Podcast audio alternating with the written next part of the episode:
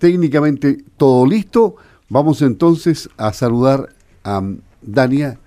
¿Cómo estás, Dania? Buenos días. Hola, buenos días, Luis, auditores. Gracias por la, por la presentación. Eh, tenemos hoy a dos ex convencionales, Rocío Cantauria, Harry Jürgensen, conocidos también en, en, nuestra zona y obviamente por el trabajo que tuvo un punto clave final, pero que además da paso a un proceso muy importante, que es lo que se viene. Entonces vamos a conversar precisamente de ellos y de lo que ocurrió también en todo el proceso mismo que se desarrolló por un año y donde ustedes también fueron protagonistas, eh, llevando la voz y el voto de aquellos que en eh, el año pasado, en las elecciones, obviamente confiaron en el trabajo que ustedes desarrollarían. Rocío, bienvenida a Radio Sago. Muchas gracias, Dania. Muchas gracias a la Radio Sago. Estoy encantada de estar en Osorno junto a un grande, al, ex convencional, como, como bien dice usted, eh, Harry Jürgensen, y, junto a otra invitada que viene en unos minutos más. Eh, encantada de que podamos conversar, estimada Dania. Gracias, Rocío don Harry, un conocido, un amigo de la casa, pero también ahora en este rol importante. Eh, lo hemos tenido como ex autoridad regional, también como ex convencional ahora. Un hombre que tiene mucho que decir de todos los procesos históricos y políticos también en el país desde la región de los lagos. Don Harry. Muchísimas gracias, un saludo muy cariñoso a todos los auditores de, de esta querida radio, esta radio histórica, está por cumplir ya 100 años, creo. Nos falta un poquito, pero para allá vamos. ¿Cuántos años son? 84. 84 años. Es una de las radios más antiguas, por supuesto, y que ojalá siga por siempre entregando información, entretención a todos los osorninos. Hay una cosa que a mí personalmente me preocupó mucho, que son justamente las concesiones de, las radios, que también eh, la constitución Se muy debilitada. Exacto, pues. Hablemos, pues, precisamente de lo que nos convoca ayer yo bien decía, se finalizó, se cerró un ciclo, se entregó un texto final, una propuesta. ¿Qué es lo que viene ahora? ¿Cuál es, ¿Cuán relevante va a ser ahora eh, la decisión, la información que cada uno de nosotros, los ciudadanos que vamos a votar el próximo 4 de septiembre, obviamente reciba eh, para poder eh, definir si se aprueba o se rechaza este texto? Rocío. A ver, yo creo que, no podemos eh, separar, ¿no es cierto?, a los autores del borrador de la convención de su resultado. Eh, y entonces, eh, si bien estoy de acuerdo contigo en que ahora viene un proceso de que la ciudadanía se informe sobre el contenido final de este borrador, no se puede dejar de lado ni olvidar cómo fue el proceso. y en nuestra opinión el proceso fue uno de aquellos que no nos merecíamos. Eh, la mayoría de los chilenos teníamos esperanza o tenían alguna esperanza del resultado de este proceso de la, de la convención. Un borrador que uniera, que fijara límites efectivos al poder político, que el Estado estuviera para servir a la ciudadanía y no al revés.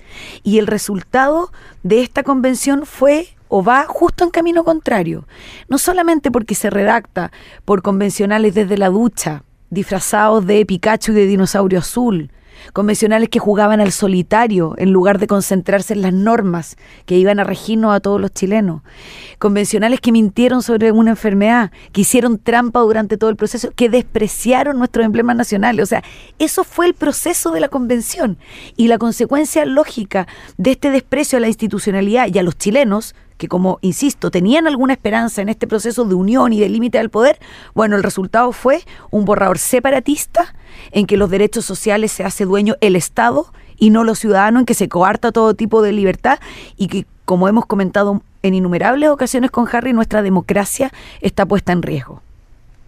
Don Harry, eh, comparte un poco la opinión de eh, Rocío en base a que miremos también este resultado de propuesta de constitución para Chile, una nueva Carta Magna, con un proceso que quizás se vio enlodado allí por todas estas dificultades o diferencias que han existido. Comparto plenamente las opiniones de Rocío. Quiero destacar además que con Rocío y con la Tere Marinovich, que viene luego, hicimos equipo desde el día uno y nosotros eh, trabajamos en función de la responsabilidad que significaba representar a todos nuestros queridos eh, mandatados eh, que nos mandataron, digamos, a todos nuestros ciudadanos. Y la verdad es que lo que se presenta aquí no acoge nada de lo que reclama Chile. Chile reclama más por la seguridad ciudadana. Chile reclama paz, armonía en la vida. Sin embargo, el concepto, por ejemplo, de orden público no está en la propuesta de constitución. No hay orden público, al contrario, está todo debilitado. Hay derechos nuevos en función de, los delincuentes, que tengan más derechos, que puedan ser candidatos incluso, que puedan votar, aun siendo condenados por penas, digamos, de más de, de tres años y un día de cárcel. También podrán votar y podrán ser incluso candidatos. Entonces, todo esto que no tengamos el estado de emergencia, por ejemplo, para el control del orden público, la participación de las Fuerzas Armadas en situaciones internas de, gravedad, también quedó absolutamente afuera. Entonces, lo que más preocupa a la gente es vivir en paz, terminar con la delincuencia, controlar el narcotráfico, controlar la inmigración ilegal. Todo eso no lo ofrece el nuevo texto de constitución. ¿Qué ofrece a su juicio esta nueva constitución? Ofrece eh, derechos sociales, ofrece derechos fundamentales que también hay que tener mucho cuidado en, eh, captar bien el fondo de cada uno de ellos, porque yo digo, eh, los derechos sociales y fundamentales tienen muy buenos titulares, claro, se habla de enseñanza libre, de la libertad de enseñanza, se habla del derecho a la vivienda, que nunca ha tenido una constitución, pero sin embargo las eh, los artículos posteriores o los incisos posteriores anulan la buena intención del título.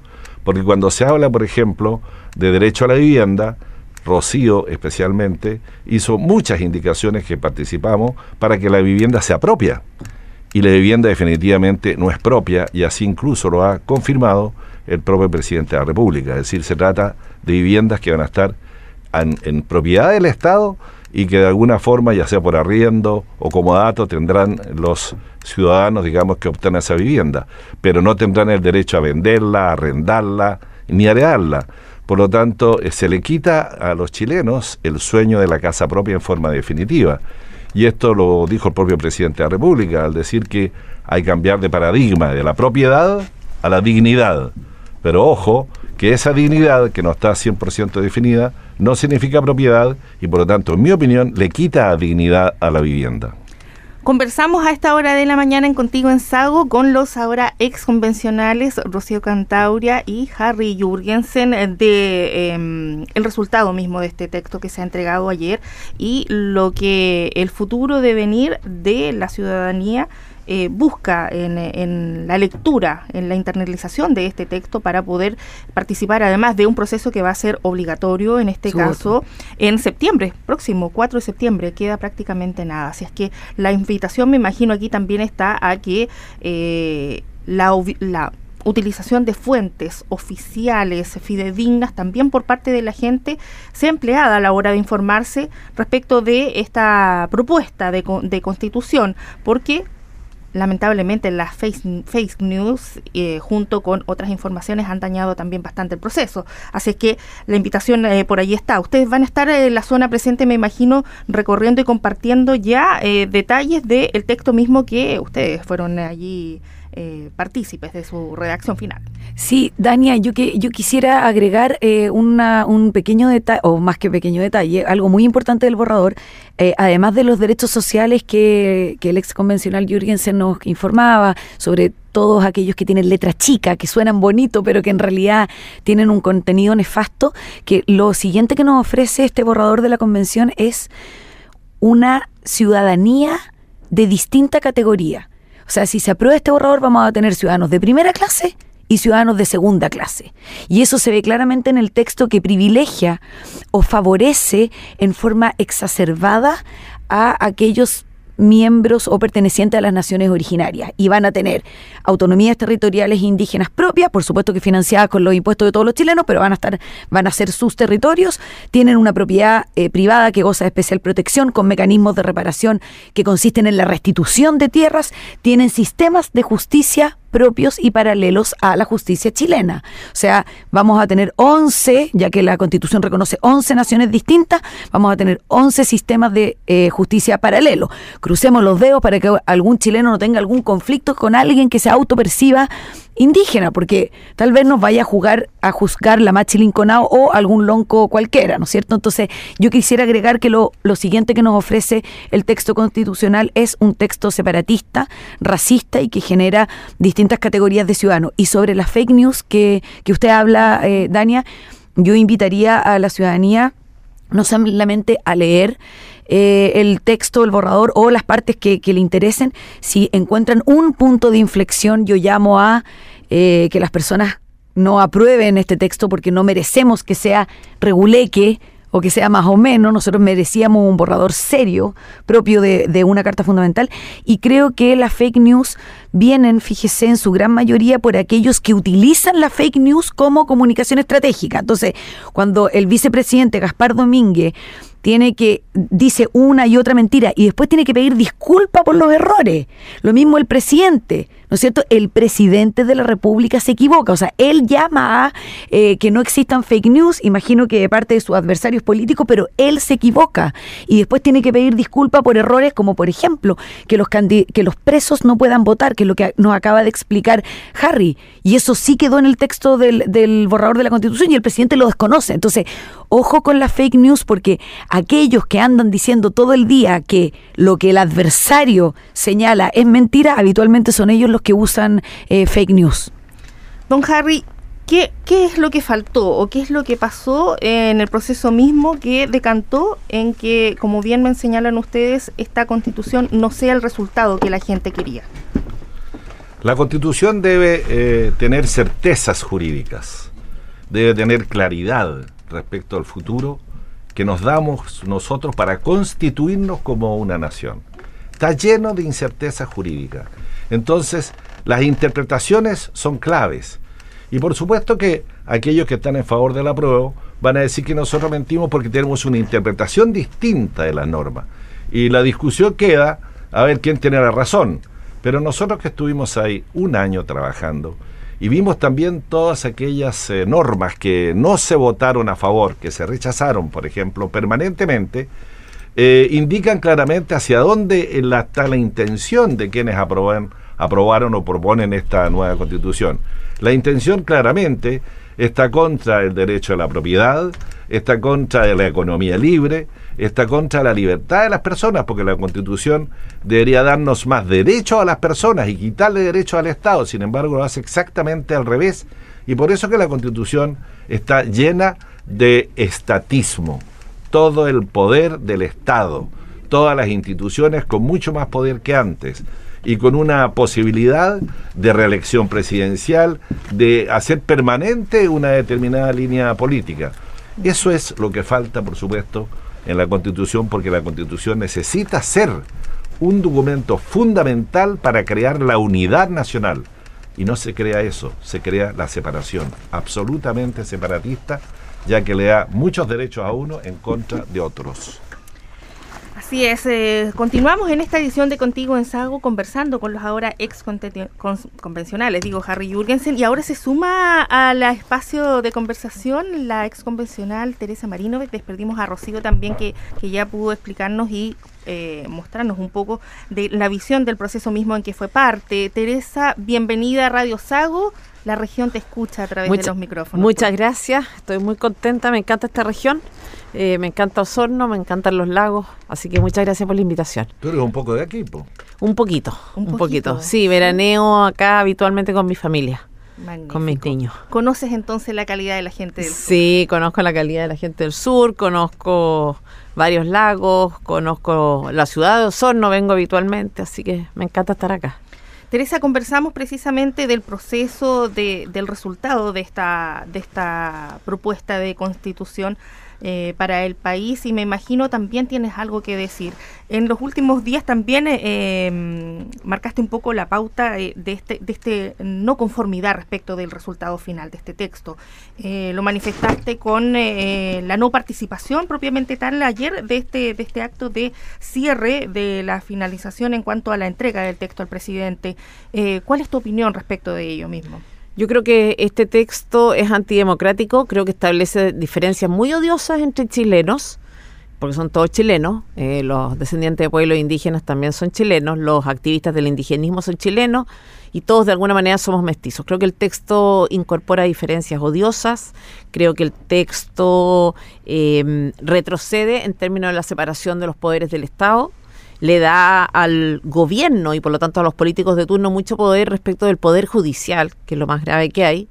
Em, en fin, eh, tienen unas normas de propiedad muy débiles, tienen unos derechos sociales que son desastrosos.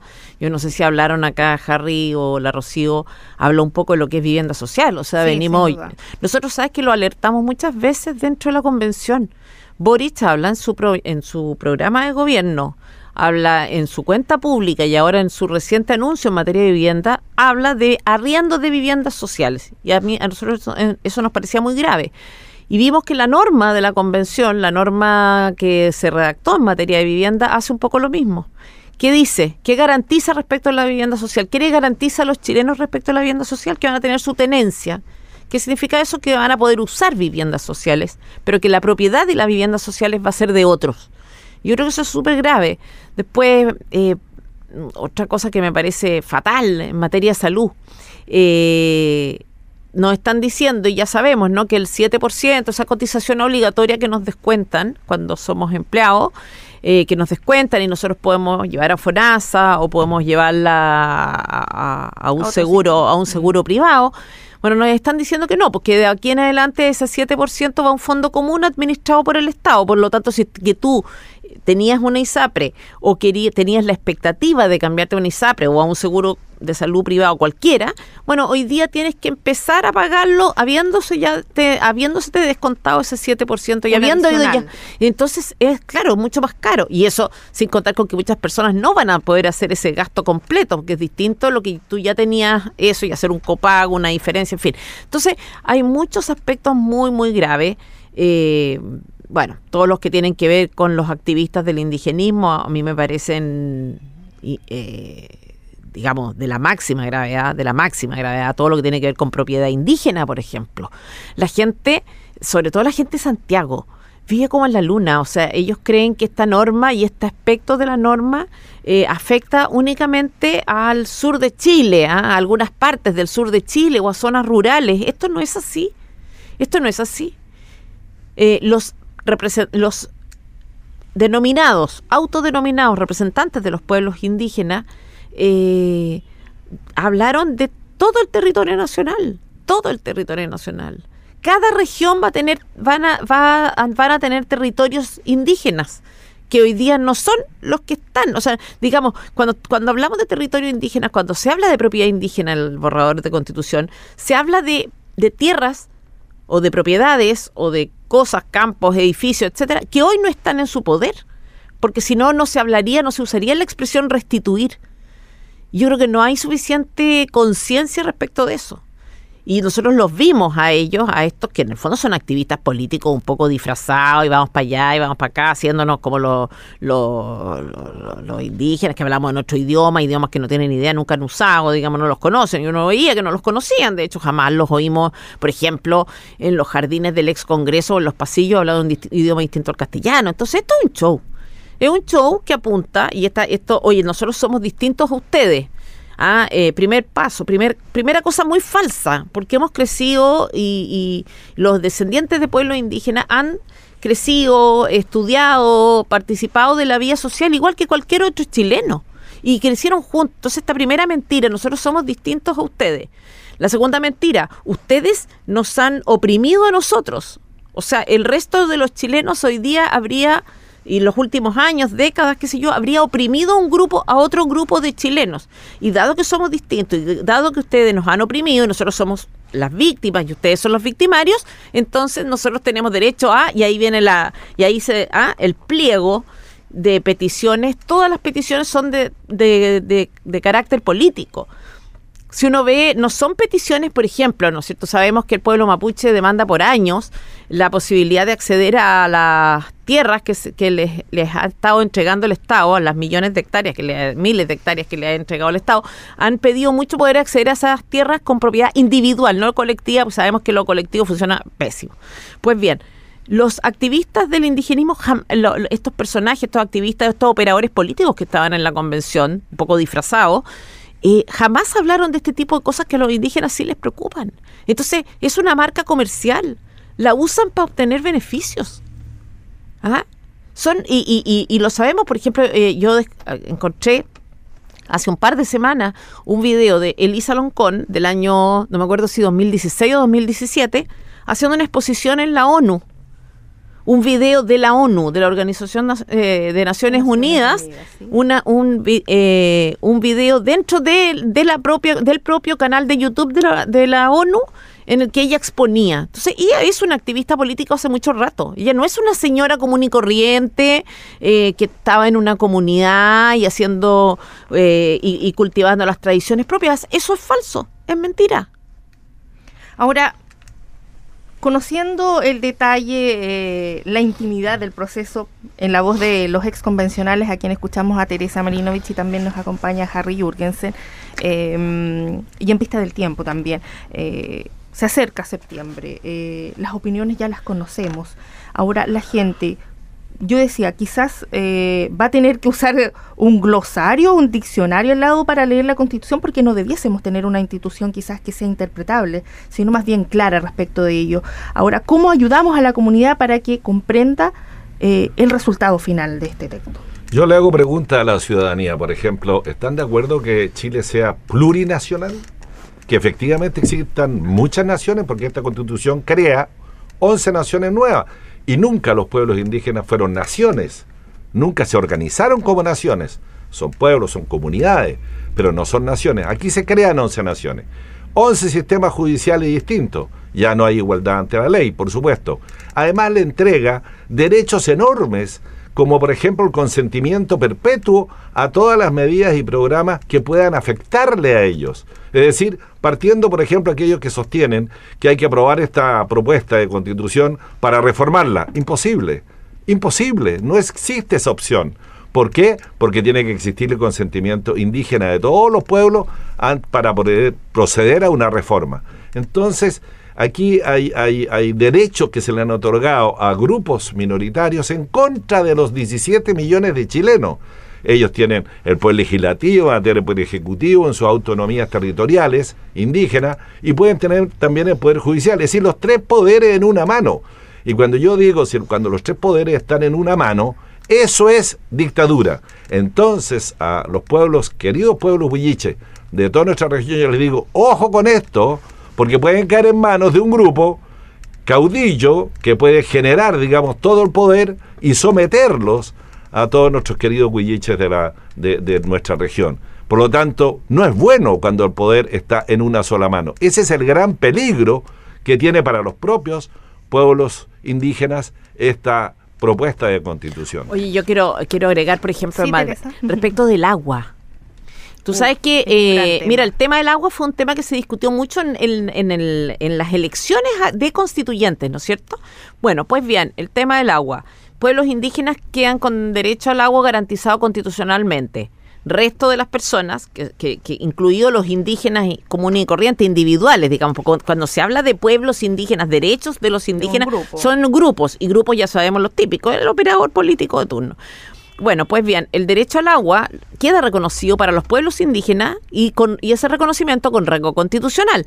Para el resto de los chilenos, ánimo a todos los que lo necesiten porque van a tener que ir a la Agencia Nacional de Agua, depender del burócrata de turno y ya sabemos lo que son estos permisos. Es un permiso precario. Es un permiso precario que te lo pueden quitar en cualquier minuto. Los otros tienen el, después de tú, un sistema de ingreso a las universidades especial a asegurar el ingreso a los sí pues en, la norma de educación hay una, una garantía de que tienen que eh, eh, queda garantizado para los pueblos indígenas un sistema de ingreso de permanencia de promoción en el en la educación superior. Tú dices eh, ¿qué, ¿por qué pasa con los universitarios que no tengan orígenes indígenas o que no se hayan declarado antes el ver como indígenas y quizás los tienen? Porque yo creo que todos los tenemos. O sea, es muy difícil que haya chilenos eh, que no tengan un componente de sangre indígena. Deben ser muy, muy, muy pocos. ¿Te fijas? seamos mestizos. Entonces tú dices, ¿qué va a pasar el día de mañana si un hijo, un, un, un niño de uno, cae en la justicia indígena? ¿Ah? Eh, ¿Qué va a pasar si una persona de estos pueblos, que ya sabemos cómo se conducen estos activistas del indigenismo, que consideran, por ejemplo, que en la Araucanía no hay terrorismo, ¿cómo va, juzgarían o habrían juzgado o juzgarán en el futuro a alguien como Celestino Córdoba? ¿Ah? ¿Lo van a juzgar con objetividad? ¿Va a ser con los mismos criterios con los chilenos? o ellos van a o ellos van a legitimar un poco estas conductas como las han estado legitimando. O sea, tuviste en, la convención fue una cosa grotesca la actitud hacia el terrorismo ciudadanos de primera y segunda categoría, un poco lo que se visibiliza en lo que conversamos en esta mañana. Van a estar eh, en otros lugares de la región. Ahora, eh, sabemos, son exconvencionales, eh, finalizó este proceso, pero me imagino ustedes en esta tarea de compromiso también van a estar muy activos participando en la información a la comunidad. Mira, yo creo que yo ya hice, yo el trabajo que tenía respecto de la convención ya lo hice. Eh, no voy a ser parte de la campaña. Em, voy a vuelvo ahora a la fundación nuevamente, a FNM, a hacer lo que hice durante los últimos años. Eh, vuelvo a retomar un poco la formación de gente joven, las charlas y en ese contexto esta visita a Osorno, pero no voy a ser parte de una campaña propiamente tal. Creo que, eh, ¿sabes qué? Que, que llegó el momento también de que los ciudadanos se informen. Ah, y yo pensaba ayer, el otro día, ya francamente con el nivel de, de, de, de, mentira de este gobierno, con la conducta de Boric, lo volátil, lo, lo inconsistente, lo incoherente, eh, en fin, si, si con toda esa evidencia la gente, bueno, le quiere dar una oportunidad todavía y consideran que es razonable hacerlo, después de lo que fue esta promesa de nueva constitución, respecto de lo que fue la promesa de conducta de los convencionales, respecto de lo que fue la campaña de Boric versus su gobierno, bueno, si, si hay gente que todavía le quiere dar un voto de confianza, yo creo que, que, lo haga, digamos, pero me parece que ya hay suficiente evidencia y que el trabajo fundamental ya está hecho. Don Harry, para despedirse, eh, va a estar presente en la zona, va a participar cuando se requiera o cuando la gente le consulte respecto de esta propuesta de Carta Magna para Chile. Por supuesto, yo estoy disponible para hablar de la, del borrador de constitución, de esta propuesta de la convención para discutir, para debatir, y estoy disponible para participar en toda la región de los lagos en función de explicar los contenidos, porque la verdad es que los titulares, los titulares pueden producir mucho engaño. Repito, libertad de enseñanza, pero inmediatamente en los párrafos siguientes se habla del financiamiento. Y cuando se habla de financiamiento, por supuesto de queda todo lo que son los proyectos educativos privados fuera del financiamiento del Estado. Y acuérdense que los chilenos, más del 50% de los alumnos están en la educación eh, particular subvencionada. Eh, y solamente un treinta y tanto por ciento está en la propia educación pública. Sin embargo, se quiere transformar toda educación pública. Así que hay que menuzar, hay que explicar mucho esto de la constitución, porque ayer ya lo vimos. Lo vimos, las explicaciones que dio tanto la presidenta como el presidente y el propio presidente de la República omiten, omiten todo el contenido en el fondo y se quedan con el titular de algunos capítulos. Esperemos que los ciudadanos no se queden solo con los titulares. Oye, hay, un tema muy interesante y una norma que a mí me gusta mucho, que es la educación indígena. Se le reconoce a los pueblos y naciones indígenas el derecho a tener su educación conforme a su cultura y su tradición. Bueno, se les da básicamente libertad absoluta en materia de educación. Es una norma que a mí me gusta, con la que estoy de acuerdo. Eh, con lo que no estoy de acuerdo es que no exista esa misma libertad para el resto de los chilenos y eso no lo entiendo, porque efectivamente, como dice Harry, el resto de los chilenos no va a tener la posibilidad de obtener eh, financiamiento estatal para eh, solventar o, sostener colegios de acuerdo a sus propios criterios, sino que de acuerdo al criterio del Estado. Entonces viene el Estado y te dice, por ejemplo, que no le va a dar plata, que para cualquier financiamiento tiene que ser para proyectos laicos. Y uno dice, ¿por qué? ¿Por qué el Estado tiene que definir cuál es el proyecto eh, al que ayude y al que no? Si son los padres finalmente los que tienen derecho a elegir los proyectos de su hijo y el derecho preferente eh, para educarlos, me parece, ¿no? Entonces es lamentable porque esa norma quedó bien buena, la educación para los pueblos indígenas, pero pero el problema es que quedó para ellos, digamos, ¿ah? y solo para ellos. No olvidemos también que este es un proceso que, que eh, surge después de eh, octubre del 2019 y que precisamente abordaba estos temas. Yo recuerdo cuando la gente salía a las calles reclamaba por educación, salud, eh, pensiones.